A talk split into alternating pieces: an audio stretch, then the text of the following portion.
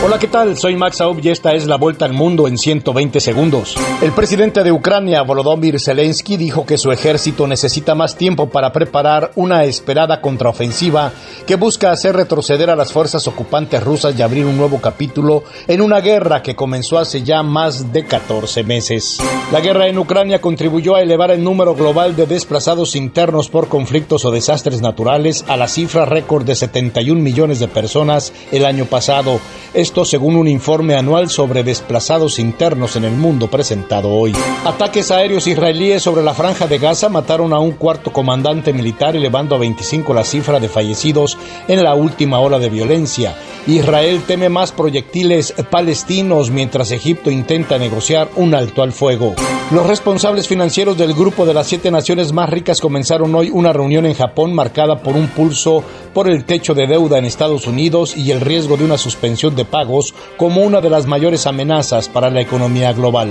El gobierno de Joe Biden anunció un plan para reducir las emisiones de CO2 en las centrales eléctricas, en particular de gas y carbón, a partir de 2030, medida muy esperada en el marco de los compromisos climáticos en Estados Unidos. Hoy expira la norma sanitaria invocada para expulsar a la mayoría de los migrantes que llegan a la frontera entre Estados Unidos y México, pero pedir asilo podría ser igual de difícil para muchos de ellos a partir de mañana. Como consecuencia de la tragedia en la que murieron 40 migrantes el pasado 27 de marzo debido a un incendio en una estación migratoria en Ciudad Juárez, Chihuahua, el Instituto Nacional de Migración de México decidió suspender temporalmente las estancias provisionales migratorias en el país. El régimen de Daniel Ortega en Nicaragua ordenó disolver a la Cruz Roja nicaragüense tras acusarla de violar la neutralidad en las protestas de 2018 y la sustituyó por un organismo adscrito al gobierno.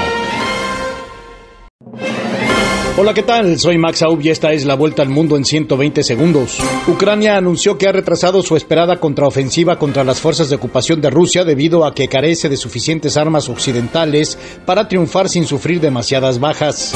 El ministro ucraniano de Relaciones Exteriores de visita en Guatemala pidió el respaldo de América Latina para rechazar la invasión de Rusia y dijo que la neutralidad de algunos países permite que siga la agresión. Los ataques aéreos israelíes contra objetivos insurgentes en la franja de Gaza continuaron hoy por tercer día y la cifra de fallecidos palestinos subió a 30, mientras los mediadores internacionales siguen con sus esfuerzos para pactar un alto al fuego.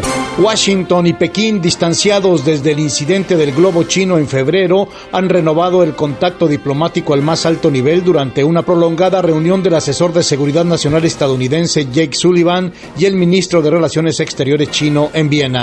El controvertido título 42, la norma que en Estados Unidos permitía la expulsión en caliente de migrantes por motivos de salud pública ha llegado a su fin en medio de aisladas situaciones de tensión en algunos puntos de la frontera con México.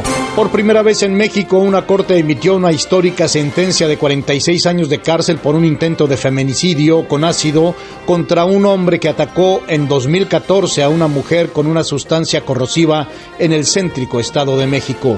La Corte Suprema de Nicaragua, controlada por los gobernantes sandinistas, inhabilitó de forma definitiva a 25 abogados, entre ellos al escritor Sergio Ramírez y a la veterana defensora de los derechos humanos Vilma Núñez por traición a la patria, según ellos. Colombia y Venezuela se comprometieron a construir una agenda común de seguridad y retomar el intercambio de información, entre otras medidas que contribuyan a combatir con eficacia la delincuencia en la frontera luego de años de distanciamiento. Esta fue la vuelta al mundo en 120 segundos.